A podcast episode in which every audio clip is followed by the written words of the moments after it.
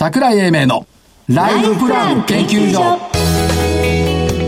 この番組は証券コード3965株式会社キャピタルアセットプランニング一般社団法人日本 IFA 協会の提供東京証券取引所の講演でお送りします。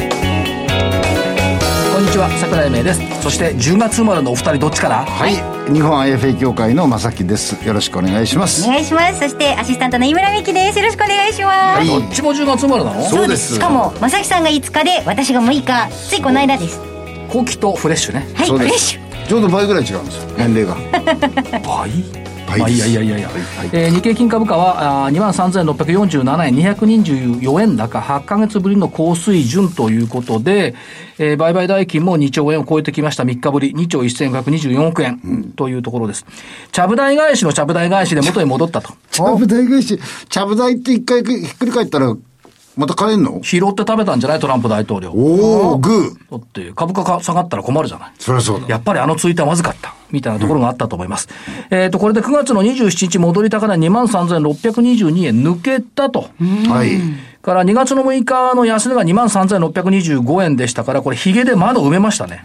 それから1月24日の安値が23,755円ですから、コロナ前にそろそろ復活をしてきた感があるというところでしょうか。ねねえ日経500さっきも話してましたけどえ。で日経 500? ねえうん、過去最高値を更新してきたというところですし。過去最高値ですよ出したもんですよ。まあ、昨日ね、あるところで放送やってたら、1時間の間にね、オクトーバーサプライズっていうテーマを2人も喋ったのよ。あ？10月はね、荒れる。で、サプライズがなんかある、過去そうだったって、2人言ったっちゅうことはね、市場関係者の多くが話題すると、と、そうならないんだよ。ならない。本当にこれ不思議なアノマリーで。あそうなんですか,、だからそそれ自体がアノマリーになってるってそう、だからみんなが同じことを言うとそうならない。だ去年はヒラリー圧勝と言っていたらトランプ大統領が勝っちゃった。あ、4年前はね。だから、そういうひねくれた目で見れば、オクトーバーサプライズっていうのは、ひょっとしてないんじゃないか。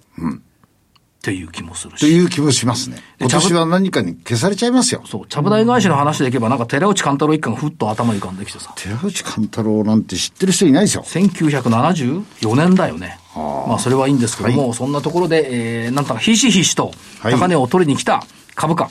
じわじわうん、ですね。いいですねで、えっ、と、勝負のところは、えっ、と、ゾウさん NSD9759、2093円から2030円。何をどうひっくり返してみても×。はい私、このね、突拍子もない銘柄行った時って当たるよね。これすごかったね NTT。うんえっ、と、2161円から2311円。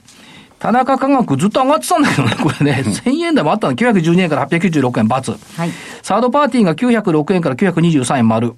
J タワーがすごかったね。かったねこれ5690円から6180円丸。さっきちょっと考えてて、NTT と NTT ドコモの時価総額を足すと20兆円弱じゃない？今日か。トヨタの時価総額が22兆円でしょ、そうするとね、この30年間バブル崩壊以降の日本の経済引っ張ってきたのは確かに紛れもなく自動車なんですけど、はい。時価総額これ、まあ NTT とドコモが一緒になるとすれば多分20数兆円でしょ？はい。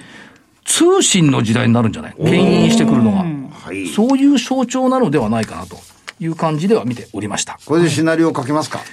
え書けるけど、んでこれ言う人いないから、意見が一致しないから当たるかもしれない。誰かがパクると外れるかもしれない。うんパクった人がねいや、一緒じゃん同じことなんだから。で、はい、銘柄、どうぞ。はいえーっと、その通信が必要とするのは電気です。レノバ9519。えーっと、風力発電、今度始まりますよね、海洋の。この部分のところが大いに期待できるのではないだろうかというふうに思っておりまして、業績も比較的安定してますので、レノバ5919。これです。このね、高値から安値を分かった分かった。この戻ってきて9ヶ月間の間に、レノバ何回行ったと思う？2回。だよね。そうです。その前もレノバい、じゃあよ、3回だよ。2回。2回行ってこれで3回目だよ。3回目。そうだよ。9ヶ月だよ。3ヶ月1回同じ銘柄出すと芸がなくないで、僕は一つの銘柄をずっと追いかけるんです。愛が深いんですしかも全部バツバツ。愛が深い。そうです。そうかなと思いながら言ってるんです。そそうかなと思いながら言ってるんです。3度目の正直待ってますから、来週ほっといてく。ださい。いきますよ。ブシロード、7803。はい。懐かしい。懐かしい。懐かしいじゃないですか。コナンだよ、コナン。これね。うん、コナンの、コナンのスポンサーしてますけど。あとは新日本プロレス、男女とも入れている。っていうところですし、まあ、電子コミックとかね、こういったところは期待できる。はい9419、ワイヤレスゲート。はい。何にも材料ないんだよね。この人も、この会社とも、あれですね、付き合い長いですね。うん。まあ、あの、セキュリティ絡みでね、ちょっと楽しみかな。それから、えっ、と、ヒューマンメタボ6090。バイオマーカー。バイオマーカーもいいんじゃないの？っていうところ。もう一個はやっぱり CM 目立つんだよね。7685バイセル。あやっぱ秘密ってこうなってくるかなというところで、そんなところの銘柄、もう一個出しちゃもう一おうかな。個出してよ。えっ、と、メディカルデータビジョンと似たようなことなんやなんですけど、健保組合の医療データを匿名加工して、製薬会社とか保険会社へ提供している JMDC4483。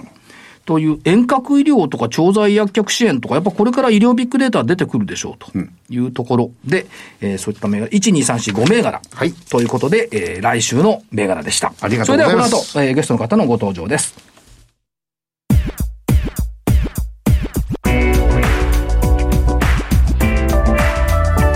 桜井英明のライフプラン研究所えーそれでは本日のゲストをご紹介しましょう。証券コード6560株式会社 LTS 代表取締役、えー、川島博明さんです。川島さんよろしくお願いします。よろしくお願いしあ。お願います。します。まあ、LTS さんっていうと、人、事業、組織の成長を支援する。特に DX が追い風という認識でよろしいでしょうか？はい。あの、DX というテーマのはい相談は多数、はい、いただいております。入ってきてますよね。で、やっぱりその、テクノロジーの活用を支援するっていうところは、やっぱりみんなが求めてるところって考えていいんでしょうか？そうですね。テクノロジーの活用を設計するときには、人と組織も合わせて、はいさ再設計するんですが、そこまで踏み込んで、まあ、ご支援するのが LTS のやり方なので、はいとても高評評価いただいております。はい。そこで伺いたかったのは、その、人っていうのが、まあ完全なその IT の世界で、人っていう言葉が最近目立ってきてる気がするんですね、個人的には。そのあたり社長どうご覧になっておられますか？多分、あの、振り子みたいなもので、はい。テクノロジーに行き過ぎると、結局人がついてこれないと、あの、使い物にならないとか、はまあ、成果を出す時の最後は、まあ、人が動くということで、まあ、また人、でまたテクノロジー、まあ、行ったり来たりしながら、多分その両方大事だよねってことに落ち着くんだと思います。そうですよ。だからそのテクノロジーだけでもずっと継続はなかなかしなくたいし、そこに一旦やっぱり人が入ってきて、ショックアップ相談みたいなものになってくれるっていうのが望ましい姿。そうですね。あの、この5年流行った自動化はいのプロジェクトも、そこで浮いた人の時間というのをどこに振り分けるかっていう、はいまあ、経営の意思決定が伴えば、競争力が上がりますし、そこがないと、あの、単なる自動化削減プロジェクトで終わってしまうとこれ社長大きな違いじゃないですか。自動化削減プロジェクト、さあの、クライアントにとってみたらそれでいいのかもしれないですけども、もっと効率的にもっと優しくしたいっていうのはあるんじゃないですか。そうですね。なので、コロナとかでも、まあ、個人の、えー生産性を上げるためにいろんな、あの、仕事の、えー場所、時間。でも、部門の生産性下げてはいけない。はいじゃあ、部門の生産性を上げた結果、また社員の余剰時間とか、頭数って浮いてくるんですよね。はいじゃあ、そこをどうしますかっていう経営をきちんと意思決定できるかどうかで、事業全体が変わるんですが、そこを置き去りに、まあ、テーマだけ走らせると、まあ、あまりこう、意味がないというかですね、そういう仕事もありますね。で、まあ IT っていうことでいくと、正木さんなんかの世代だと、コンピューターがおかしいな、IT 部門呼んで直してもらおうっていう、こういう話で、ただ事業部門長ね、執行役員東京本部長やってても、そんなレベルだったのよ、昔は。今はこれが、事業本部レベルに落ちてきて、落ちてる、な移ってきてるってことですか？そうですね。あの、結局、えーベンチャーでも大手企業でも意思決定できる人が誰なのかって言ったときに、情報を持ってビジョンとゴールとアプローチ分かってる人なので、経営者だからといって全てに意思決定できないんですよね。はってなると、各事業とか各機能のリーダーがきちんと意思決定する。そういう意味では降りてきてる。あ権限は降りてきてます。はいでそこでは、その、IT の技術、ツールだけでは通用しないっていう分野も、当然組織もしっかりしなくちゃいけないわけですよね。そうですね。なので一番、この、今課題になっているのは、ビジョンも明確、はいアプローチも明確、デジタルについての理解も深まってる。しかし体制が作れない。はい。いや、事業側の人間、IT がわかる人間、IT もデザイナーとかエンジニアとか、いろんな、あの、職種があるんで、その体制作りが、うまい会社が勝っていけるという感じだと思います。で、その意味からいくと、御社のそのプロフェッショナルサービス事業っていうのは、一気通貫っていう言葉使われてるじゃないですか。はい。そうすると、まあ、あの、コンサルティングからデジタル活用からあ長期支援ということで、クライアントとしては使い勝手いいですよね。そうですね。もう、大中小いろんな変革 DX があるので、はいまあ、そこを、あの、横串で見ながら、で、一部プロジェクトは我々もがっちり入りながらご支援するので、まあ、お客さんとはすごく、はい、いい関係で仕事してだから。その意味では、一歩進んでる、人というキーワード入れていくと。あそこは、そうですね。とにかく人を置き去りにしない技術の活用っていうのが我々のテーマだったので、そこは、あの、進んでますし、進んでる企業さんとお仕事ができてきたというところです。あとどうでしょう、その、業務課題とか経営課題、これを可視化するっていう、一番根本的なポイントってのはこれずっと進んできてると考えていいんですか？あの、クライアントの。そうですね。可視化はもう、またこれもコロナで、はいその可視化が早まったっていうのが、えええあの、ありますね。あと無駄なものを、もう、まあ、浮き彫りにされたっていう意味では、はい。その意味では、まあ、スピードアップが逆に言うと求められたクライアントさんが多いっていうことですよね。そうですね。とにかく成果に向けて、あの、どういうアプローチで、いつ頃出るのか。はい。あーここが、まあ、おクライアントもすごくシビアに、はい、見ていますね。この半年間、まあ、御社のクライアントさん大手中心に結構たくさんありますけども、やっぱりそのコロナの影響っていうのは DX 化に進んできたっていうふうな判断でよろしいんでしょうか？あ、そこはもう、とても進んでいます。はい。間違いなくということですよね。で、えーっと、包括的にいろんなことをこうやっておられてきてですね、まあ業績面もお堅調ということですけども、えーっと、一言今日は伺いたかったのは、東証一部へ市場変更されました。はい。い何か影響はございましたでしょうか？や、あの、社員がとても喜んでおりました。それはよかった。社員さんというよりね、社員さんのご両親とか、だそうですよね。そうですね。平均年齢33歳の会社なので、若いんだ。やっぱり一部って何っていう理解の人がうん、社員が、あの、ご両親から、すごいねって褒められましたみたいな、まあそういう反応があったんで、私も嬉しかったです。そうですよね。で、まあ、あの、背景として、業績好調の背景としては、企業の DX 需要が拡大した。これは今お話伺った通りとはい。いうところですよね。あとはどうでしょう、その、結構先行投資もされてきましたけども、これの刈り取りっていうのが今進んできてると見ていいんですか？そうですね。プラットフォーム事業はもう2年間横ばいだったので、はいまあ、そこを、あのー昨年先行投資して今年トップライン伸ばしているというところですね。それから、まあ、あの御社自体にとってのそのコロナっていうことを考えると、まあ、支障はなかった。当然テレワークも可能ですし、で、生産性はむしろ向上したっていう書き方もされてますけど、どうなんでしょうか？そうですね。ややはり個人と部門と全社っていうレイヤーで、まあ、部門長がきちんとあの決めることを決めて、はい。えーいけたというので、結果生産性は相当上がった気がしてます。はい。そうですよね。相当ですよ。相当ですよ。加害者さんが言う相当上がったということですよね。で、まあ、あの、今期通期でいくと、見通しでは増収増益見通しというところで、はいよろしいですよね。はい。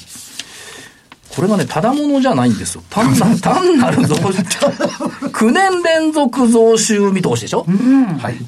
で、利益は最高益の更新見通し。はい。これはやっぱただもんじゃないでしょ？はい。ということで、まあ、毎日、まあ、そこに向けて頑張っているということですよね。で、えっ、と、どうでしょう。今、走っている中で、どうでしょう。ポイントっていうのはどういうところになるんでしょうか。これ難しいんですよ、質問がね。そうですね。やはり、ただ我々お客様が企業なので、はいまあどの企業さんとどういう形で付き合うのか。はい。企業さん選びっていうのはとても大事ですし。企業さん選び。あと、どの、どういう形、プロジェクトベースのお付き合いなのか、まあ、ビジネスプロセスマネジメントっていう長期の支援契約を提案するのか、まはい。あそこは、やはりその、業績、はい。え来年以降の業績につながるので、まあ、慎重に、はい、選んでおります。あとはその、まあ、あの、プロフェッショナルサービス事業、プラットフォーム事業と、まあ、二つありますけども、これ、まあ、プロジェクト型と長期支援型と分かれてきます。これ、ストック収益とプロジェクト収益と、これ、比率としてはどっちを伸ばしていくっていう方向性でしょうか？あの、現時点で長期支援型が35%、はい売上の35%占めるんですが、はいこの比率をとにかく維持すると。ええ売上の絶対額が大きくなっても、35%は長期支援と。えーで、プロジェクトは65%で、はいまあ、絶対額という意味では全て伸ばすと、はい、いう考えです。で、今の背景として、まあ、各クライアントさんのスピード感は高まってきてるっていうことですが、やっぱそこは追い風と考えていいんでしょうか？追い風ですね。とても会話がしやすくなりました。はい一度立ち上げたからといって、成果出ないんだったらすぐやめると。ええ。でそれをやめると、立ち上げの起案をした人が、まあ、いろいろ社内で、あのーまあ、不都合な立場に、そういうことが今なくなりました。なくなった。はい。はい。もうダメなのはダメってすぐやめましょうと。じゃあ次こっちやりましょうとか。なので、とても会話がしやすくて、提案もしやすい状況です。それはどうでしょう、社長。1年、2年前の、その DX とは言いながらも、の野良犬のような野良ロボがでいるよって、こういう世界が減ってきたってことですか？そうですね。やっぱ隠せなくなりましたよね。はい例えば、明らかな失敗プロジェクトも何度かシステムが動いたので、成功した風にええ見せるという、そこが多かったんですが、今はもう見せれないですよね。はい。なので、結果がにつながるんだったらやるし、つながらないんだったら見直すし、やめるしっていう、ここの意思決定は、多分どの企業でも早くなってきてると思います。つまり、ごまかしの IT 化は減ってきた。ごまかしって言葉悪いですけど。あ、だと思いますね。はい。これはいいことですよね。いいことだと思います。だから、その野良犬のように、野良猫のようにたくさんいちゃいかんよねって思ったのが、2、3年前ですもんね。ですね。初めて聞いたんですよね、はいこの言葉。そうですね。多はい分使ってないスペース、使ってないソフトウェア、もう明らかに分かってしまうっていう。はい。そういった意味では、日本企業は強くなってきたと。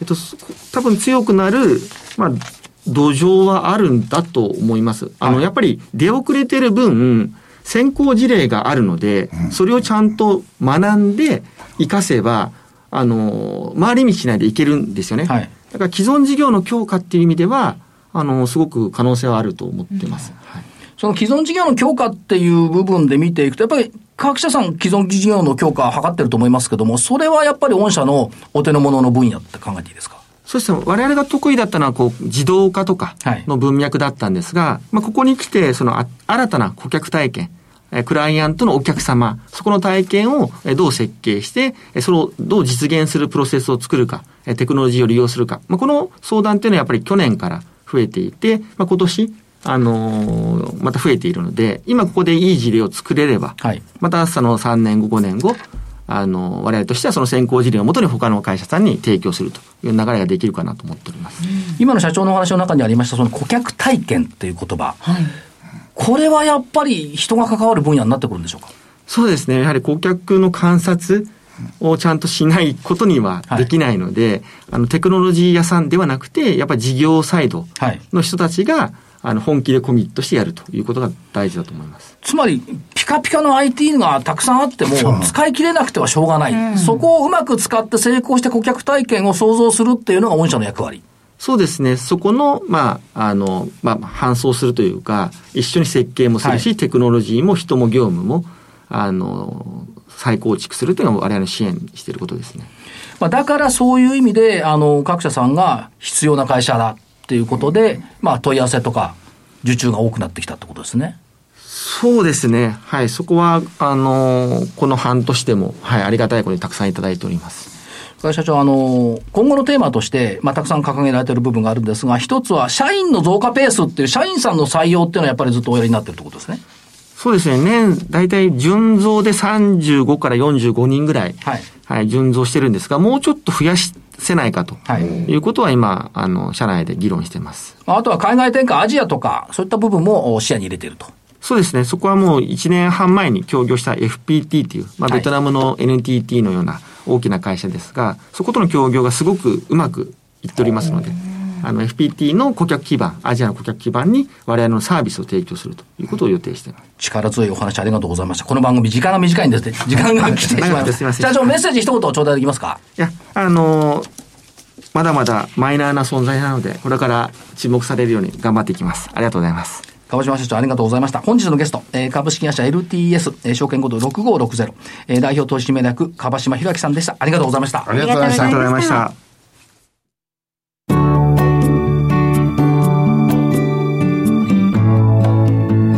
今週のライフスイート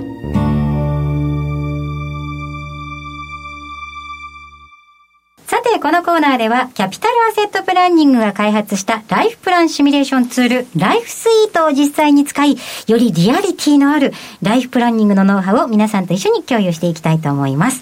さあ、先週に続きまして、本日もキャピタルアセットプランニングの金井さんにお越しいただきました。えー、今日もよろしくお願いいたします。よろしくお願いしますさあ、先週ちらっと駆け足でお話しいただいたんですが、デザインはゴールというシステム、だいぶ細かいところまでいろいろ分析ができるんだよというところで終わったと思うんですけど、あの、この番組のホームページでも、ライフスイートがあるじゃないですか。はい、はい。で、そのライフスイートでも結構、なんか、老後には旅行に行きたいですかとか、リフォームしますかとか、老人ホームどうしますかとか、割といろいろ決められたかと思うんですが、デザインはゴールの場合は、よりそういうことが設定できるんですか？そうですね。デザインやゴールに関しては、えーイベントに関してはトータル10個までの登録ができるようになっております。で、ライフスイートと大きな違いというのはですね、やはりそのデータを保存できる。ということで、はいえー前回、まあ、あるいは前々回のものとですね、えー比較ができるような形になります。ライフスイートに関してはその1回限りということになりますので、えーより細かくですね、えー皆様の人生設計におけるですね、えープランをですね、策定できるツールになってるんではないかと思います。はい。イベントって具体的にどういう項目なんですか？イベントですと、例えばそのマイカーを購入しますとかですね、あーはいはい。あとは趣味ですね、趣味とかですね、えーあとはその、まあ、こちらにもありました通り、リフォームですね、あとはその海外旅行、旅行であったり、あとはその老人ホームへ入居するとかですね、あとはその健康とか美容への定期的に使う項目ですね、まあ、そういったところの、えー定義ができるようになってます。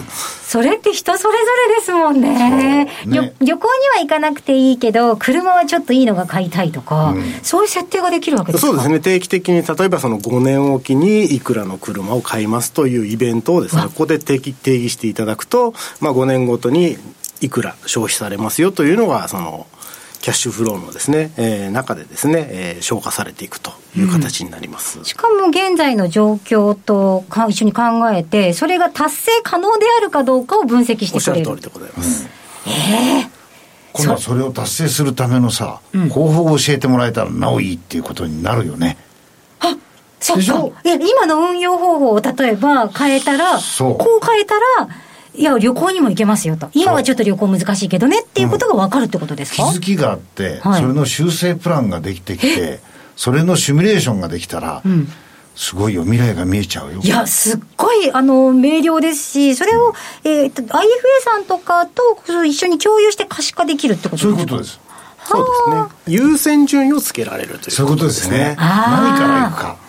えっと、車と旅行だったら、車とか。そう。へえ。おっしゃる通りですいや、便利ですね。すごいですね。今後じゃあ、えっと、皆さんにもぜひ、あの、ライフスイートの方は、あの、ホームページの、番組ホームページの方にもリンクが貼ってありますので、ちょっとお試しまだされてない方、そちらで、まあ、どんなもんかっていうのをね、そうですねまあ、えっと、デザインユアゴールをよりすごい細かいところまでできるわけですが、ぜひライフスイートの方も、えーリスナーの皆さんにはお試しいただきたいなと思いますので、どうぞ番組のホームページの方へお越しください。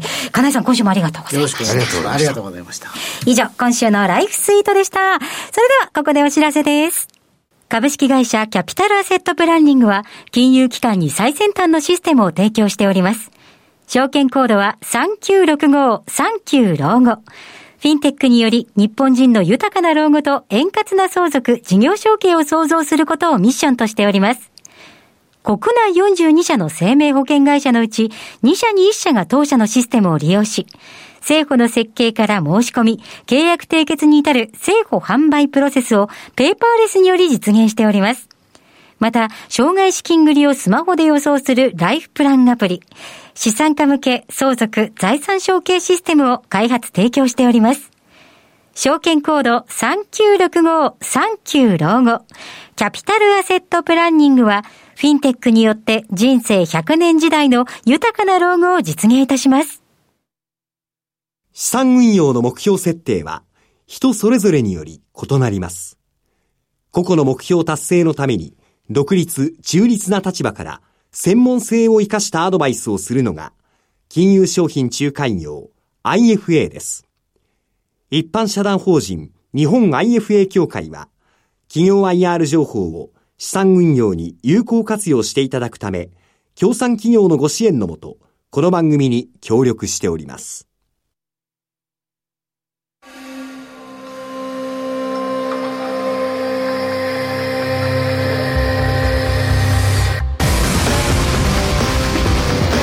桜井英明のライフプラン研究所この番組は証券コード3965株式会社キャピタルアセットプランニング一般社団法人日本 IFA 協会の提供東京証券取引所の講演でお送りしました。なお、この番組は投資その他の行動を勧誘するものではありません。投資にかかる最終決定はご自身の判断で行っていただきますようお願いいたします。さて、土日にね、はい。取引所のところで、ウェブセミナーやるんですけど、はい。アローズ。うん、IR のことをちょっと考えてみて。うん。企業が訴えたいメッセージをつかみ取ろうほうほうほうほう。っていうのを入れて、うん、企業活動を理解しようっていうのを入れて、で、えっ、ー、と、未来予想図は足りきれなく自分で描こう。うん。から夢と目標は企業も投資家も一緒だはいはい、個人投資家さんは企業活動のファンであり応援団だ、うん、株価の歴史は人生の歴史となるかもしれない、うん、最後ハッとしてグッときてパッと目覚める銘柄探し 入れてみたのよ。これをやりたいっすね。キャッチーですね。台風来るから土曜日泊まってくれとか言われてさ。土日連続だから。ぜひや。ということで。ハットパットっていうのやりたいですね。ハッとしてグッときてパッと目覚める銘柄探し。それ、ということで正木さん何来週は何来週それ。言って。ハッとしてグッときてパッと目覚める銘柄探し。桜井英明の、えー、相場予想特番です。来週は。来週。ふっとした瞬間を大切にしよう。天使の株探し。あ楽しそう。天使？エンジェルだエンジェル。森に言うから。森だから、うん、エンジェル？